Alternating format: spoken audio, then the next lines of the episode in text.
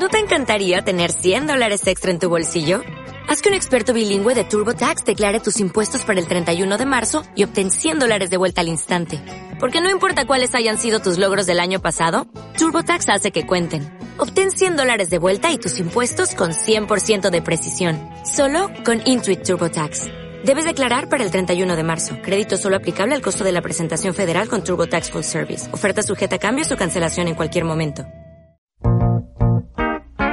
A partir de este momento, Radio Universidad de Chile da la bienvenida a La República de las Letras. Antonella Esteves, Patricio López, Alberto Mayol y Omar Sarraz los invitan a ser parte de esta nación letrada y democrática, en donde la conversación en torno a libros fundamentales es la excusa para juntarse con amigos, soñar y reflexionar sobre lo que somos y lo que podemos ser. Bienvenidos a La República de las Letras.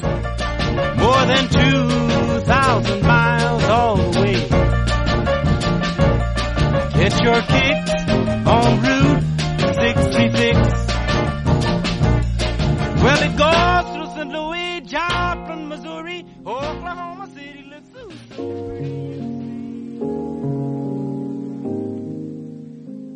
Me obligo a la mansedumbre. Ya no me cuesta nada, nada en absoluto. Quizás finalmente sea manso, ¿no? Y me esmero en conservar la calma, apaciguar todo sobresalto que pudiera invadir mi ánimo. Estoy presto a cultivar una notable impasibilidad para conseguir una presencia solícitamente neutra. Debo, es mi función, lucir limpio, sin sudor, sin muecas, ¿cómo no? Es urgente cumplir con el deber externo de parecer pálido, obvio, bien peinado, preciso, indescifrable, opaco. Yo formo parte del súper, como un material humano accesible, y los clientes lo saben. Me miran, se acercan y me abruman con preguntas que jamás se podrían responder. Pero ¿qué sería de monótona resulta esa hora tensa, la mañana, la extensión difusa y considerable de la vida misma? Muy buenas noches, queridos y queridas republicanos y republicanas y republicanes, de los buenos, por supuesto. Estamos leyendo en esta ocasión en mano de obra de Diamela El Tit, eh, y es un programa muy especial el de el día de hoy porque eh, estamos nosotros grabando el programa con audiencia. Estamos junto a los estudiantes de cuarto medio del Liceo Experimental Artístico de Antofagasta y eh, tenemos eh, la tremenda posibilidad de compartir con ellos sus comentarios y dudas respecto a este libro, mano de obra de Diamela Artit, quien llega nuevamente al programa después de haber pasado eh, hace algunos años atrás con oso- otros de sus textos. Alberto Mayol, muy buenas noches, te veo muy oscuro. ¿Qué pasó en España? Eh, cortaron la luz en, en mi barrio. Están aquí, aquí veo que están haciendo arreglos, así que eh, y así que voy a estar oscuro todo el rato. Estoy conectado por el teléfono. eh, sin arreglo. Tienes batería. ¿cierto? Tengo batería, tengo batería porque Ya. me enteré un- un- media hora antes que efectivamente iban a cortar para hacer unos arreglos, así que va a estar varias horas así. Bueno, eh, contarle a la gente que igual en España a esta hora son que las 3 de la mañana. Más o No, menos. no, no, esto es la una con 11 minutos. Ya, bueno, porque igual la gente, o sea, es como, eh, no es raro que corten la luz en la noche, ¿no? También está al otro Sí. lado del Zoom Omar Sarraz. ¿Cómo estás, Omar? Hola, bien Antonella, ¿cómo estás tú? Muy bien, muy entusiasmada por tener público joven que va a participar Claro. con sus preguntas y comentarios, poniéndolas ahí en el chat, para que la gente sepa, es lo que estamos haciendo en este formato. Vamos a hacer el programa como todas las semanas, vamos a comentar el libro, vamos a leer pedacitos, vamos a poner música, pero también tenemos nuestra joven audiencia acá que está participando del programa y que va a estar eh, comentando algunas de las cosas que decimos eh, respecto a mano de obra de eh, Diamela El Tit. Alberto, ¿quieres partir con eh, comentarios iniciales? A ver, lo primero, lo primero es decir que eh, no es fácil eh, ejecutar una, tarea literaria importante con el horizonte de abarcar el infinito universo del supermercado y de todas sus variaciones epocales posibles. Eso es lo primero, creo que es una obra... eh, imaginemos la, solemnidad experimental y escritural de, un- de una Virginia Woolf eh, sometida al imperativo categórico de tener que, tener que representar de alguna manera la experiencia de compra, eh, las situaciones que se, que se deslizan en, esos lugares, las situaciones laborales, por supuesto, que es el corazón de la, de la, de la obra, eh, las situaciones sindicales, pero también las situaciones del consumidor, que son bien interesantes porque abren un espacio a la, a la obra a ese otro, a ese otro lenguaje que se produce en la misma escena, en el mismo espacio eh, social, eh, que es la, la, escena de los clientes. ¿no? Y la, la, obra tiene entonces una, una tonalidad que, está en, un rato en la denuncia, otro rato en la ironía o en la sátira, otro rato en la reflexión más profunda, ensayística casi, y siempre con esta, con esta prosa eh, vertiginosa, típica de, de Diamela Altit, que es una, que, una prosa que tiene algunos antecedentes de la literatura chilena en, en Carlos Droguet, por ejemplo, eh, y que tiene otros antecedentes también en la literatura internacional, que la, mencioné por, por, eso mismo a Virginia Woolf. Entonces me parece que ahí hay una, esa es como la conjunción del universo en que, nos, en que nos metemos más allá de que además hay una serie de personajes que se que van dibujando, que van dibujando la, eh, que van dibujando la, escenografía en la cual nos movemos. Querido Omar, ¿qué tiene que decir inicialmente respecto a mano de obra? Bueno, eh, es una novela eh, que tiene, claro, tiene dos, dos, partes y en esas dos partes hay dos asuntos muy, muy interesantes, que son primero la relación con los productos, podemos decir que la primera parte es los trabajadores del supermercado y los productos del supermercado y la relación que tienen con los clientes del supermercado mediada por los productos. Sería esta cosa, eh, esta, esta problemática ya antigua, muy discutida de, de la alienación, de cómo el producto domina al productor, de cómo la especie humana está sometida a las cosas que hace y no le pertenecen y le ejercen un dominio, se devuelven contra la especie que las crea, porque digamos que la gente que trabaja en el supermercado es, eh, está en condiciones muy deplorables, ¿no? Y ahí lo que importa son las manzanas, lo que importa son eh, las cosas que se ordenan en los estantes y, y no las personas, que eso, bueno, es, es algo que, que ocurre en muchos ámbitos, pero aquí de una manera mostrada de una manera muy aguda, eh, que yo, bueno, pienso que eh, en esa primera parte, que no es la que más me gustó, me gustó más la segunda, está esta relación con, con las cosas, que a veces me parece, eso lo podemos discutir después, cómo ven ustedes la exposición de, ese, de esa relación. Y en la segunda parte, está la relación entre los trabajadores de este supermercado, las relaciones que forman en su necesidad, porque como no tienen sueldos que le alcancen, el supermercado está cada vez bajándolos más y están en condiciones muy, muy difíciles, tienen que arrendar un departamento juntos y repartirse tareas y gastos. La casa, ah, la casa, sí. Entonces, en la segunda parte son las relaciones entre esta gente que sobrevive, hombres y mujeres que sobreviven al supermercado, a los supervisores, a la, gente que tiene el poder y que despide por, digamos, eh, series de personas todo el tiempo y ellos son los que están resistiendo, es una resistencia, es una resistencia y se unen para eso, ¿no? Pero ahí hay problemas que también podemos discutir, que es que son trabajadores que no tienen conciencia de trabajadores, no tienen conciencia lo que se ha llamado en otras épocas conciencia de clase y todos también están luchando desesperadamente cada uno por su destino. Entonces, bueno, es una novela que nos pone una problemática tremenda que, que siempre eh, eh, nos viene al encuentro, ¿no? Todo, todo, el tiempo estamos en la necesidad económica. Y bueno, aquí casi sin esperanza. Sí, es una novela bien oscura. Yo creo que también, eh, también para nuestros jóvenes espectadores esta noche y para la gente que por ahí nos está escuchando y no, sabe exactamente quién es Diamela Altiti, quizás la han escuchado, pero no la ubican tanto. Diamela Altiti, además de ser eh, Premio Nacional de Artes, eh, ella tiene un montón de premios muy importantes, Premio Iberoamericano de Narrativa José Donoso, el Premio Municipal de Literatura, el Premio Nacional de Literatura, ese es el 2018, ocupó la cátedra Simón Bolívar en Universidad de Cambridge en Inglaterra, ha sido profesora visitante en universidades como Berkeley, Columbia, Stanford, Johns Hopkins, Virginia y Pittsburgh.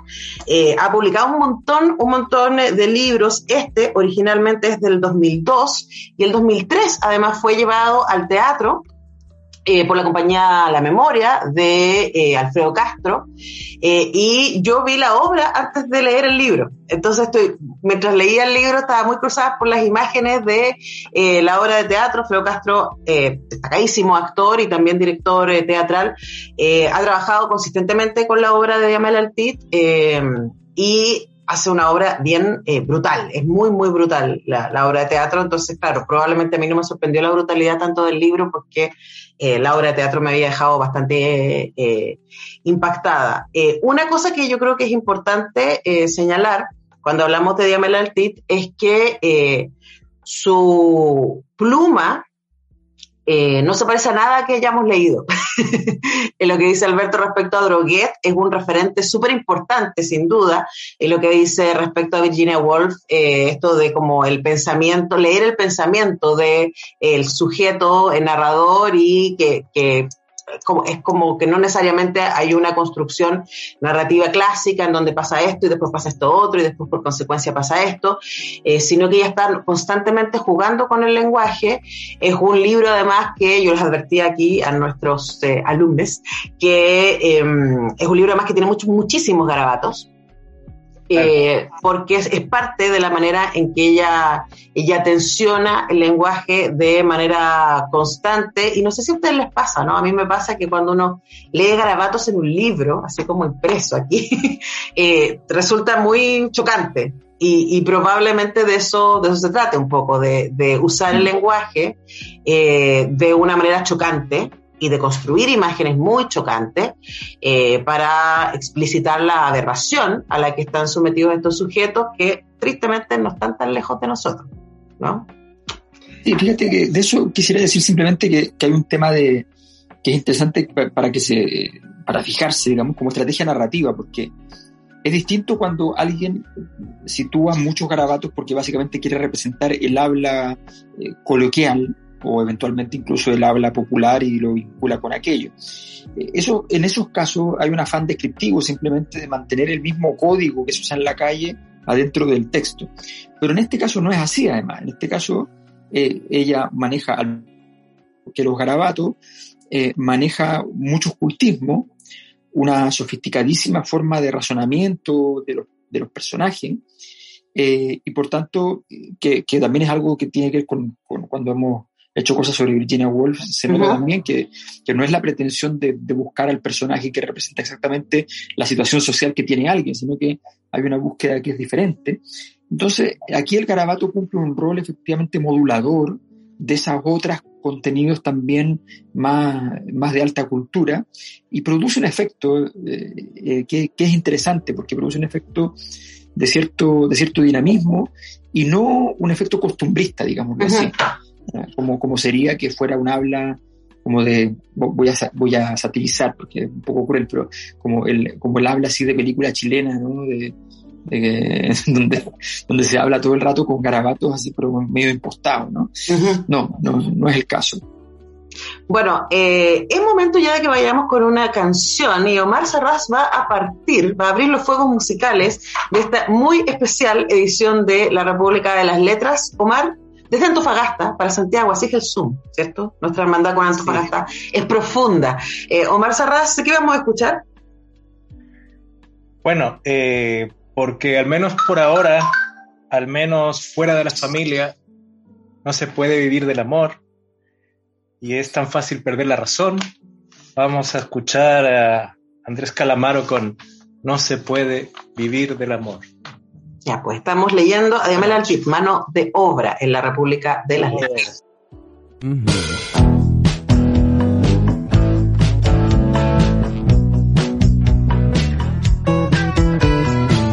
No se puede vivir del amor, no se puede vivir del amor, lo dijo un soldado romano a Dios. No se puede vivir del amor,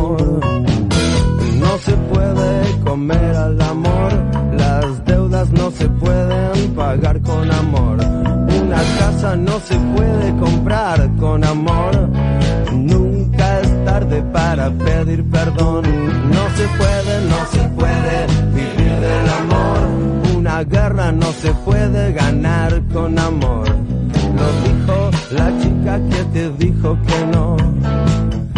No se puede vivir del amor. No se puede vivir del amor. No se puede vivir del amor. Es tan fácil perder la razón. No se puede vivir del amor. ¿De qué hablamos cuando hablamos de amor? Le dijo Romeo a Julieta en el balcón. Suena mal y no importa la razón. No se puede vivir del amor. No se puede, no se puede vivir del amor. No se puede vivir del amor. Es muy fácil perder la razón. No se puede vivir del amor. ¿Para qué perseguir al amor? El mundo es muy grande para nosotros dos. Es tan fácil perder la razón. No se puede vivir del amor. No se puede, no se puede vivir del amor. No se puede vivir del amor. Es tan fácil perder la razón. No se puede vivir del amor.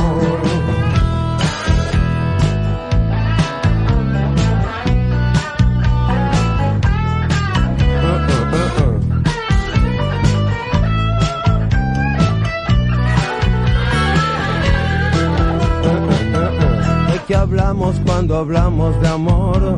¿Por qué cantamos canciones de amor si suenan mal y nunca tienen razón?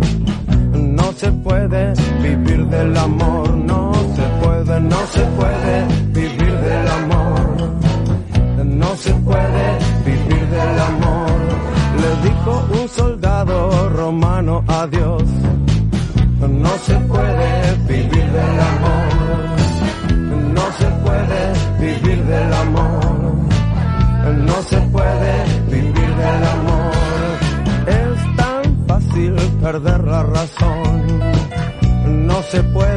morir por amor. No se puede, no se puede vivir del amor. No se puede vivir del amor. No se puede vivir del amor. No se puede vivir del amor. No se puede, no se puede comer el amor. Las deudas no se pueden pagar con amor. Una casa no se puede comprar con amor. Mi amor, pedir perdón. No se puede, no se puede vivir del amor.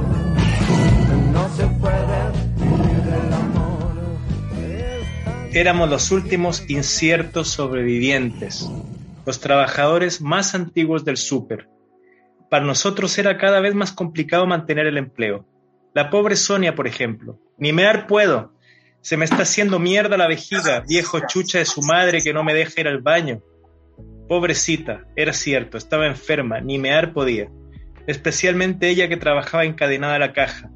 Porque si pedíamos permiso para hacer un trámite, si salíamos a respirar al jardín, si nos apoyábamos en los estantes, si engullíamos un dulce, si nos sentábamos a cagar en el baño, si nos daba hambre y sacábamos un yogur vencido de los refrigeradores, si nos faltaban las fuerzas, nos despedían en el acto. Así estaban las cosas. Ni siquiera esperaban el fin de mes. En cualquier momento se dejaba caer un despido, dos despidos. En los diversos super pasaba lo mismo. Era inútil el intento de solicitar un traslado a otra sucursal. Más no val- nos valía quedarnos donde estábamos. Al menos conocemos bien a estos cabrones de mierda, dijo Enrique. Isabel opinó lo mismo, era la única que trabajaba dos días en la sucursal más importante. Por ella nos enterábamos de todo lo que pasaba en la cadena de supermercados. En todas partes sucedían las mismas tropelías. Siempre idéntico procedimiento. Te llama el supervisor, generalmente el más cagón, nos decía Isabel. Y te dice puras huevadas, puras mentiras. Después te pide que devuelvas el guardapolvo o el delantal y te manda cagando a la calle. Estábamos en la mira, cercados, ya nos habían bajado los sueldos, no contábamos con el menor beneficio. Por eso Sonia se había venido a vivir con nosotros, de malas ganas, pero finalmente se había percatado de que estaba obligada a querernos. Nosotros se lo habíamos exigido. Necesitábamos una cantidad considerable de respeto y de cariño. Enrique lo expresó con toda claridad. O si no, esta mierda la echamos a la calle, en pelotas, a poto pelado, con una mano por delante y la otra por detrás. Lo dijo fríamente, de la misma manera en que ahora empezaba a entregarnos las nuevas instrucciones fríamente, una tras otra. Estamos leyendo Mano de Obra de Diamera El Tip esta noche, La República de las Letras, junto con el Liceo Artístico Experimental de Antofagasta. Sí, nos pone muy entusiasta que estamos, además de con los republicanos y republicanas buenos y buenas que nos escuchan eh, cada semana, que nos ven a través de YouTube. Hoy día tenemos público acá en eh, nuestra grabación y eh, ya están participando. Francisca tiene una pregunta que la vamos a lanzar inmediatamente para irla contestando. ¿Cómo vamos a hacer con las otras que vayan llegando en esta actividad especial de la República de las Letras? Y Francisca Maldonado nos pregunta, ¿esta obra se puede entender como un reflejo de la sociedad chilena desde la voz crítica de Yamela Altit? ¿Qué opinas tú, Alberto Mayol?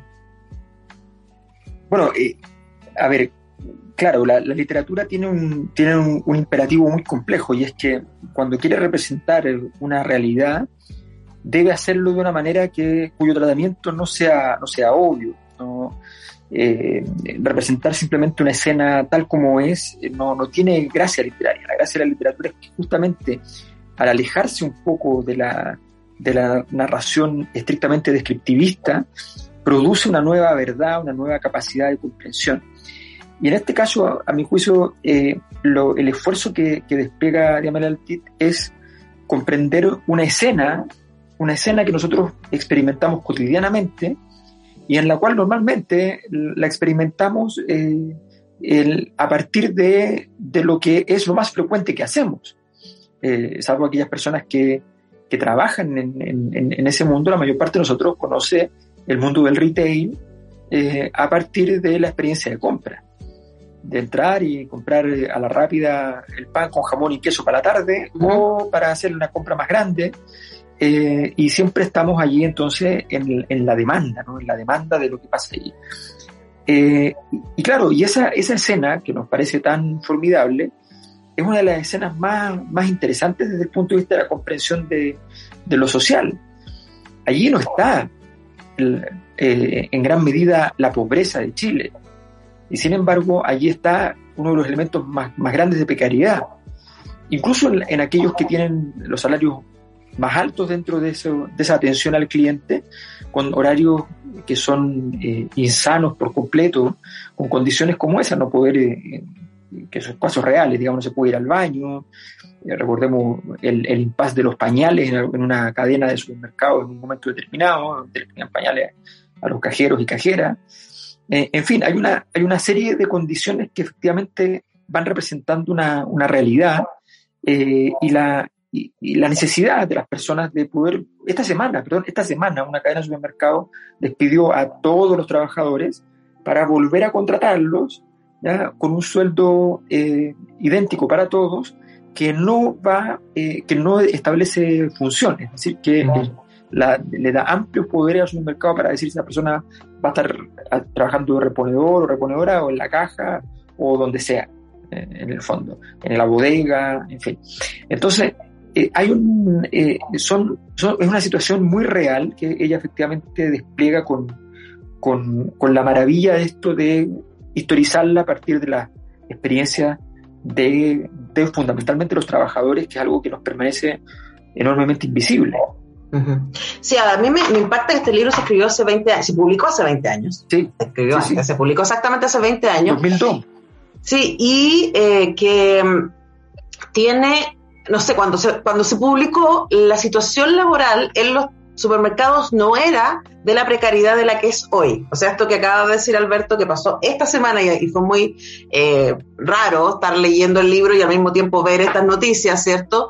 Eh, ¿Y qué es lo que pasa exactamente en el supermercado donde trabajan los personajes del libro? O sea, que los pasan de la caja a la pescadería, de la pescadería a eh, cortar pollo, de cortar pollo a sacar la basura, y eso por supuesto va siendo un desmedro de la integridad y de la dignidad de las personas porque al interior de la familia eh, de trabajadores que viven en esta casa, en la segunda parte del libro, eh, ellos están armados un poco a partir de su dignidad. Entonces, por ejemplo, la reina de la casa es una promotora que es muy guapa, ¿cierto? Y que consigue cosas, eh, dejándose abusar por su jefe, y en la medida que ella se va afeando por la misma situación crítica precaria en la que está, ella va perdiendo influencia, va perdiendo poder, va perdiendo dinero y va perdiendo su rol en la casa. Entonces, es eh, muy fuerte pensar que efectivamente Diamela Aldite está haciendo una crítica y no la está haciendo a través de un ensayo y no la está haciendo a través de, los datos duros, que probablemente hace 20 años atrás igual eran muy inquietantes, pero no eran tan terribles como hoy, sino que lo hace invitándonos a entrar en la subjetividad de estos personajes que están absolutamente eh, zafados eh, por eh, la situación de continuo desgaste y de maltrato en la que viven. Omar. Sí, bueno, hay evidentemente en todas las obras de Diamel Altit siempre hay una crítica a la forma en la que estamos organizados, a la forma en la que vivimos como sociedad. y es una crítica Ahí podríamos conversarlo, tal vez eh, haciendo lo que la sociología hace, tratando de hacerlo también en la literatura, porque uno muchas veces no encuentra en los libros de, de Diamela del TIT, el personajes propiamente, sino que son casi tipos o situaciones genéricas o presentes que se reiteran al infinito, un presente iterativo como cuando uno dice hierve el agua, o sea, las cosas que a los, a los, tanto, a los cero grados se congela el agua. Así uno podría decir que los personajes que aparecen en los libros de Diana del muchas veces representan situaciones que se repiten en, estas circunstancias, dada esta situación, dadas estas condiciones, va a ocurrir esto. Entonces los personajes no tienen nada heroico, nada de individuos en el sentido de que puedan optar y, cambiar sus destinos, sino que son personajes que, resienten el peso de, una realidad, digamos, inhumana en el sentido de que no depende de las fuerzas humanas, sino que está fuera del control, ¿no?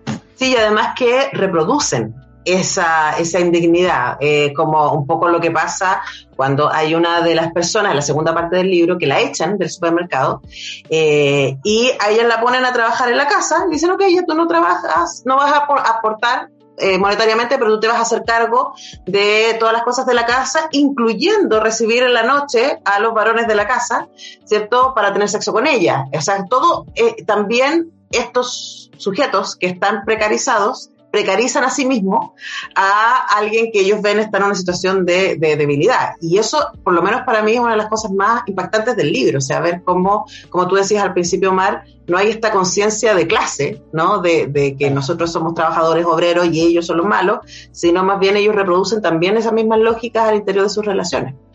Acuérdense que, hay un personaje que, que que se dice que quería armar un sindicato y es odiado por todos los de la casa porque les puede hacer perder el trabajo.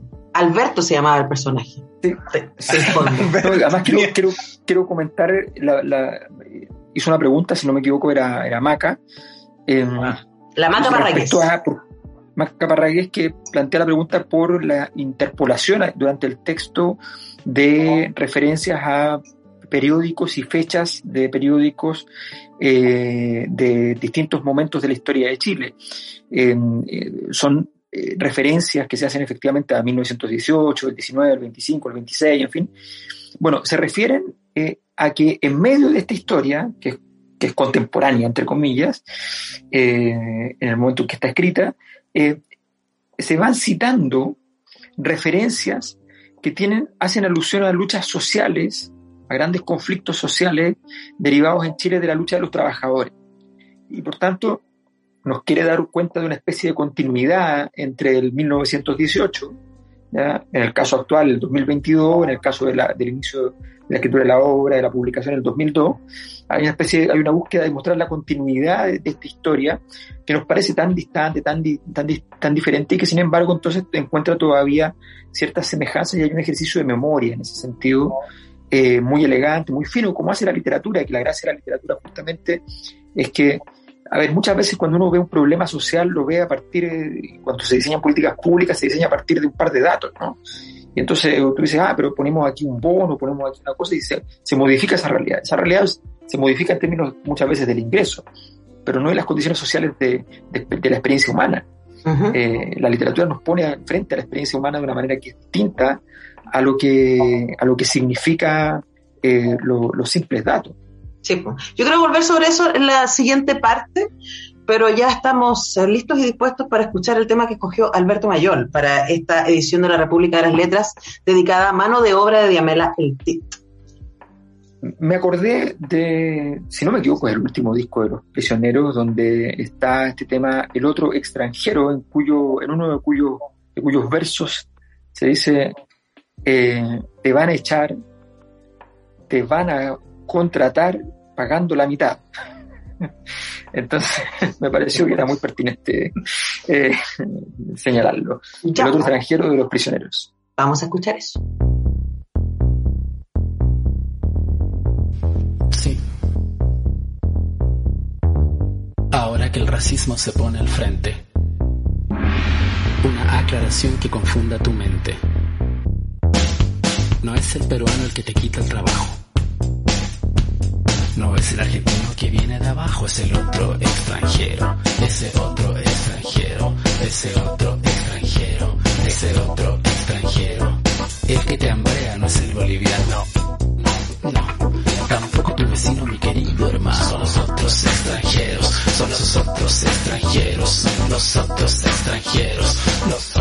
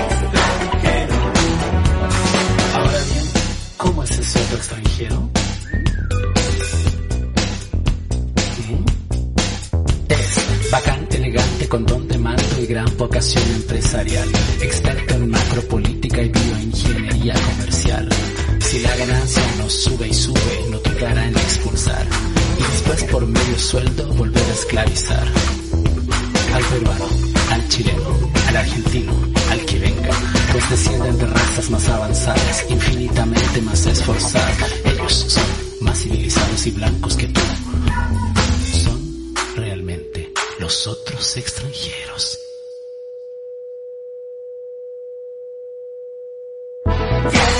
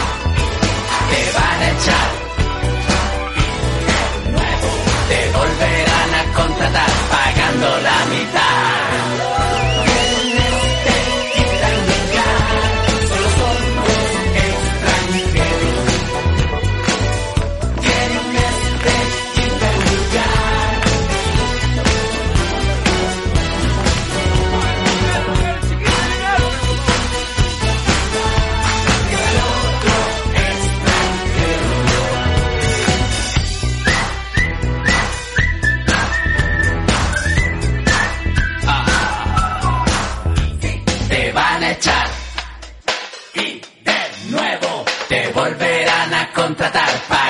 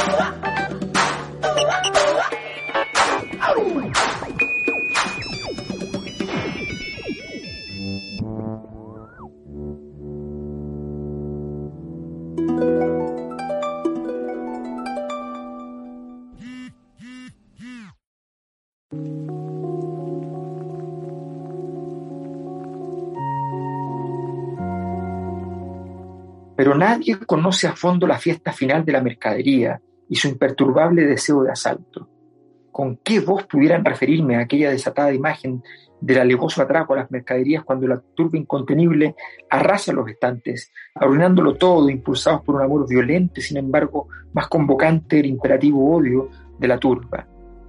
Ah, la furia de los cuerpos, astillando cristales y la sangre, la sangre, la sangre, que irrumpe categórica, auspiciando la bacanal de una cuantiosa pérdida que solaza y sin embargo trae un curioso consuelo a la muchedumbre que hostiga los estantes, los vuelca, los devasta, entre ominosas carcajadas, aullidos, llantos y, redentos ahogos de un éxtasis fastuoso, y así como un coro enfermizamente preparado, se deja caer un mar incontenible de las peores palabras y los soez del gesto en contra del producto, que la turba repite de inicio a una destrucción mística divina de cuanto encuentra a su paso. Digo el paso abiertamente subversivo de un conglomerado humano que arremete como un solo cuerpo irrespetuoso, estéticamente desplegado en el presente de una gestualidad ultramoderna, pero que a la vez resulta absolutamente arcaica. Aunque siempre me aceche la primitiva esperanza de que será una saturba, pese a que me invada, salvaje, irreprimible, el deseo de avance y se desplace anónimamente soportando los golpes y el imperativo y bello fluir de la sangre, sé que hasta ella va a acudir con premura la desesperación del gas, el brutal desalojo el desorden final de los productos y así podría consumarse necesario el despido masivo. Estamos esta noche en la República de las Letras con mano de obra de Diamela El Tit y, estamos además con el LEA de Antofagasta, con el Liceo Experimental Artístico de eh, nuestra ciudad adoptiva para toda la República de las Letras. Sí, gracias a, los gestos maravillosos de nuestro republicano Bernardo Cienfuegos, profesor de este lote de fantásticos alumnos y alumnas que nos están acompañando y que están haciendo preguntas increíbles. Francisca Maldonado se lanzó la pregunta eh, que es clave, ¿no? ¿Por qué estos eh, trabajadores no se defendían de los abusos? Era como que estaba todo muy normalizado, dice ella. ¿Qué dicen mm. ustedes? ¿Por qué no se defienden? Bueno, eh, bueno, porque cuando tú no no, tienes armas útiles, eh, la sociedad tiene una cosa que se llama, que es muy importante, ¿ah? muy importante, que es la desesperanza aprendida. Eh, o sea, tú eh, anda a decirle a una persona que está perjudicada por la historia que ahora las cosas van a cambiar y no se preocupe, ¿ah? ahora vienen, mire, hay políticas públicas interesantes que vienen, van a, van a arreglar el barrio, ¿ah? viene una inversión importante en el barrio. Todas esas cosas te miran con cara de, bueno, pero ¿qué me viene a contar usted? O sea, si esto ha pasado tantas veces y nunca ha servido de nada. La desesperanza aprendida es, una, energía muy poderosa para mal y, hace que las sociedades se queden atrapadas en, aquello. Entonces, obviamente, la actitud de autoprotección es básicamente justo la contraria. Es básicamente someterse, aceptar, eh, porque además hay un, hay un problema, y es que la rebeldía de uno solo no sirve de nada. Entonces, basta con que, con que un par de personas digan, no, o sea, es que a mí me da miedo esta cuestión y prefiero someterme para que sencillamente el, equilibrio precario de la impugnación no, no exista. Bueno, lo estamos viendo con la Convención Constituyente en este momento. O sea, el, el nivel de desesperanza frente a las posibilidades de tener otra manera de relacionarnos y de hacer país es bien, es bien inquietante. Omar, ¿qué crees tú? Bueno, eh, claro, es lo que dice Alberto, el golpe que le dan a los individuos y que esa frase que está desde, desde la antigüedad, eh, una golondrina no hace primavera, eh, si es que alguien se revela solo, eh, simplemente el poder lo elimina, lo, lo, despide, lo reduce al hambre, a la soledad.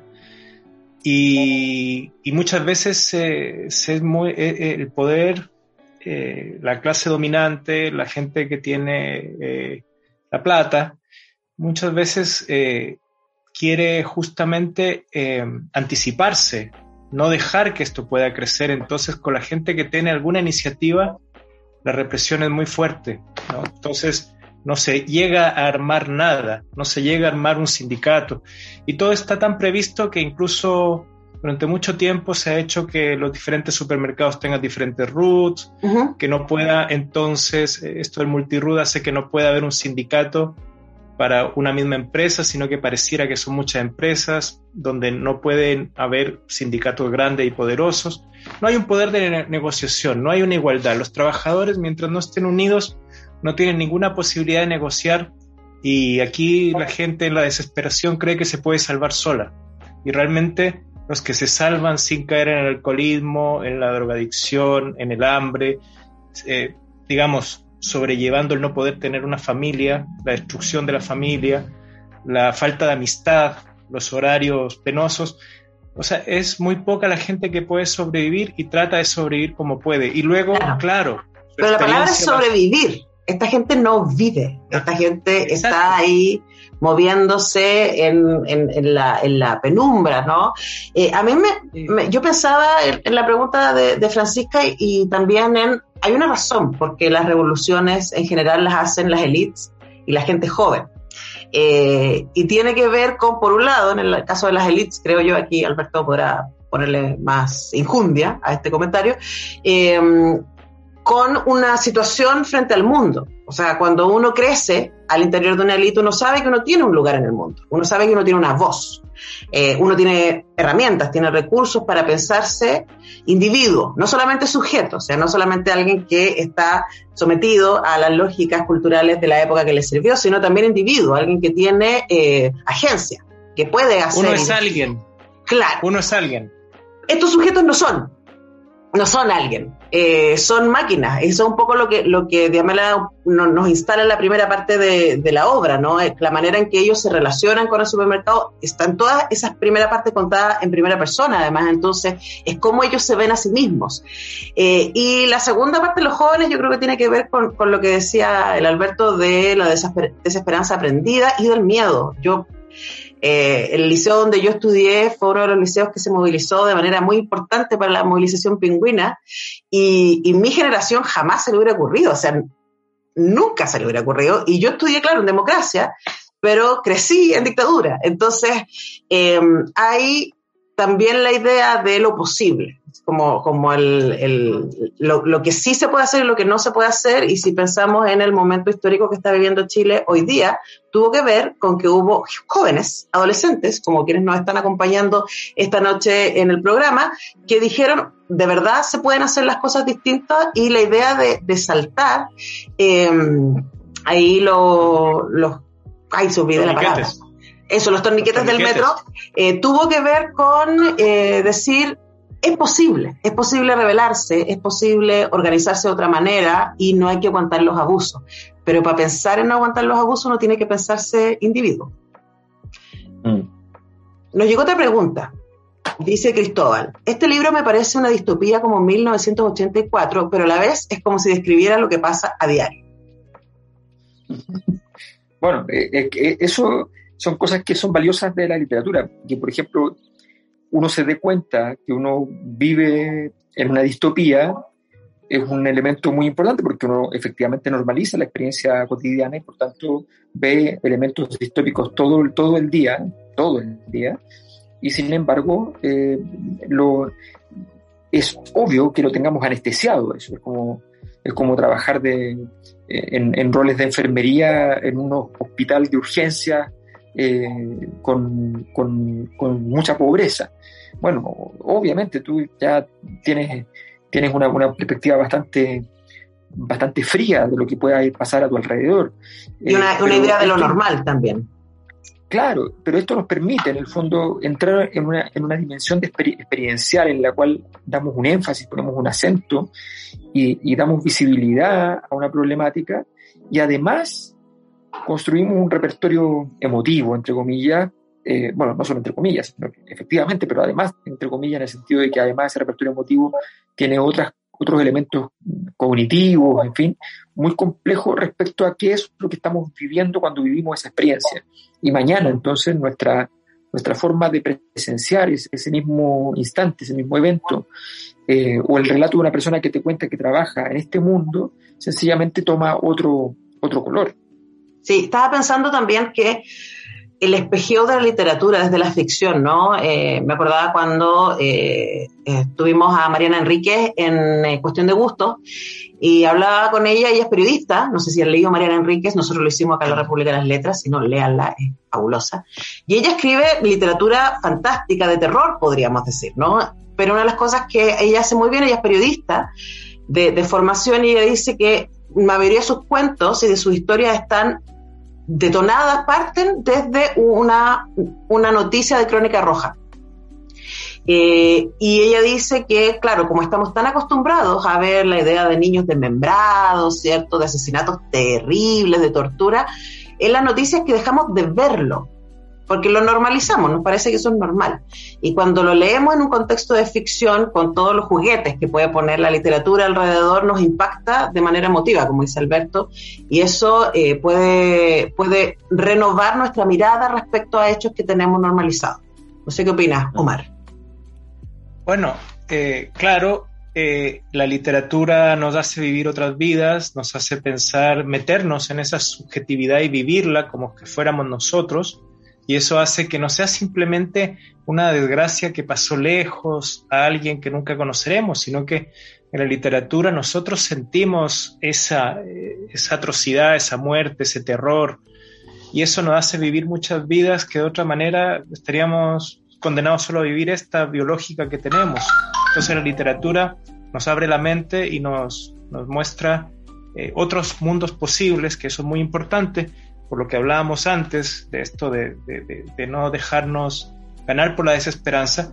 Y si yo le pudiera hacer una crítica al libro, tal vez ustedes tengan alguna, pero es, eh, y en general a, las cosas que he leído del TIT, es ese derrotismo, esa, ese sin salida, esa, esa oscuridad que está bien, puede ser que diga, mira, la realidad es así de brutal y no hay que ser, eh, no, hay que engañarse, no hay que ser un romántico o un tipo que simplemente no quiera ver las cosas.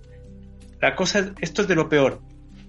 Pero a veces me parece que eh, no, esta muestra de que no hay salida es un poco, eh, si bien muestra lo terrible del poder, también nos puede llevar a una desesperanza inmovilizadora. Entonces yo le haría la crítica, eh, especialmente a la primera parte, que a veces eh, llega a ser un poco, yo lo diría así, como un lloriqueo en algunas partes, eh, y una exageración, porque toda la gente que trabaje va a tener que pasar por situaciones terribles y a veces eso que puede ser mostrado como algo terrible y horrible, lo podemos superar. A pesar de todo, hay trabajadores que se organizan, hay jóvenes que salen y hacen una revuelta, los jóvenes pueden salvar el país, entonces yo diría que es un muy buen libro para darse cuenta de las condiciones en las que, las que la gente este, puede llegar a estar, pero que no pensemos que no se puede salir de ahí. Mira, palabras al cierre, Alberto Mayón. No, yo simplemente quiero decir que, que la, la literatura y las artes en general, y para un liceo experimental artístico creo que esto es relevante, eh, es, un repertorio más del, de la experiencia de conocer del ser humano. Y en ese sentido, eh, a través de este, de este libro aprendemos, incorporamos muchos elementos eh, que, que, eventualmente en un, y lo digo como sociólogo, digamos, un análisis sociológico, quedarían eclipsados eh, a partir de tres o cuatro informaciones generales e incluso incluyendo las entrevistas cualitativas donde se ven temas como estos, eh, no alcanzan a dar el, ancho de lo que significa una narración que logra efectivamente pulsar las teclas correctas respecto a una experiencia. Sí. Bueno, con esa idea nos vamos a quedar entonces con que sí, eh, mano de obra instala una realidad, no una ficción, una realidad terrible, pero eh, de la que se puede eh, salir, creemos, nosotros, si nos organizamos, si luchamos, si damos la pelea y si creamos obras interesantes que nos inviten a la reflexión y a la movilización. Muchísimas gracias al profesor Bernardo Cienfuegos. Sí, no, sí, voy, voy con el tema. Eh, eh, muchas gracias, profesor Bernardo Cienfuegos, y por supuesto a los alumnos del Liceo Artístico Experimental de Antofagasta por habernos recibido. Eh, y gracias a todos y a todas los que escuchan la República de las Letras y ven los YouTube y comentan. Es muy fantástico saber que tenemos esta comunidad, nos da esperanza. Y vamos a irnos, a propósito de lo que decía Omar, con un llamado a la justicia. Esto es Lila Downs con Enrique Bumburi y una canción llena de poder para cerrar el programa. Así que nos vemos la próxima vez. Que estén muy bien. Chao. Os queremos mucho. Saluda Antofagasta. Saluda a todos.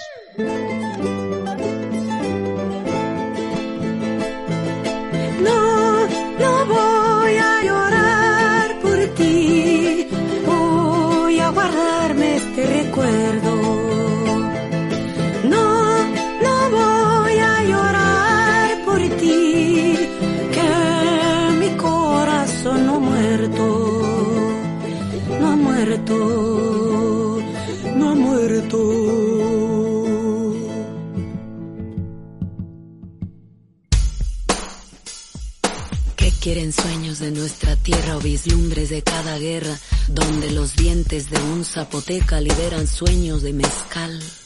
Que lo malo se va a acabar, que lo bueno ya va a empezar. Ya no quiero llorar de pena, solo quiero cantar a sus cenas, que el cielo me quiere cantar, que el cielo me quiere cantar. Platicaba la espuma al mar,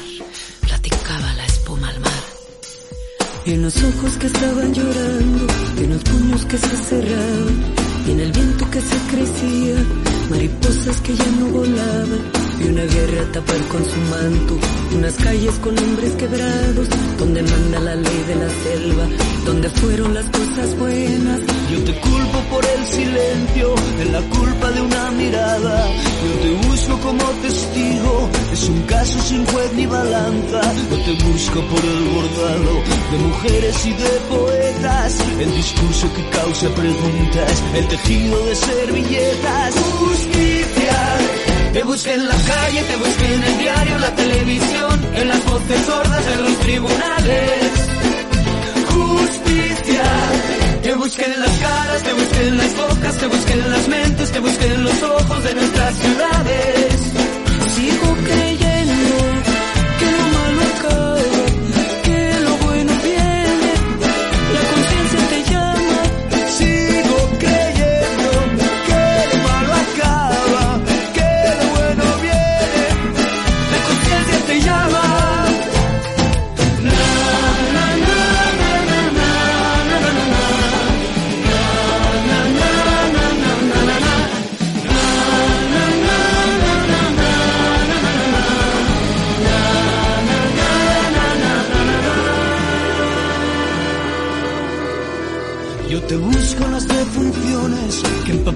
aparecieras, en la mancha de las canteras, la pintura te borraría, pero no borra ni memoria, ni el orgullo ni valentía, ni la voz de las cacerolas, ni la radio de mis vecinas. Como a ciegas vamos tentando, que en el odio no hay luz que pase, se hace fuerte ese monumento, la serpiente de dos cabezas, no te veo en los altos mandos, no te encuentro en las oficinas, ni en el hombre del uniforme, ni en el reclu de las orillas. Justicia.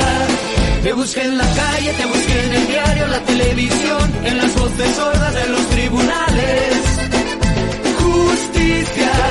Te busqué en las caras, te busqué en las bocas, te busqué en las mentes, te busqué en los ojos de nuestras ciudades.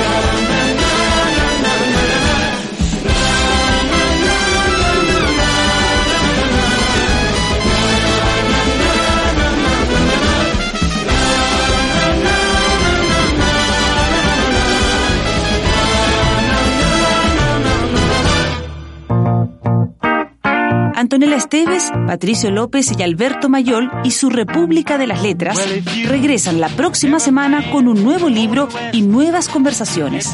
Los esperamos.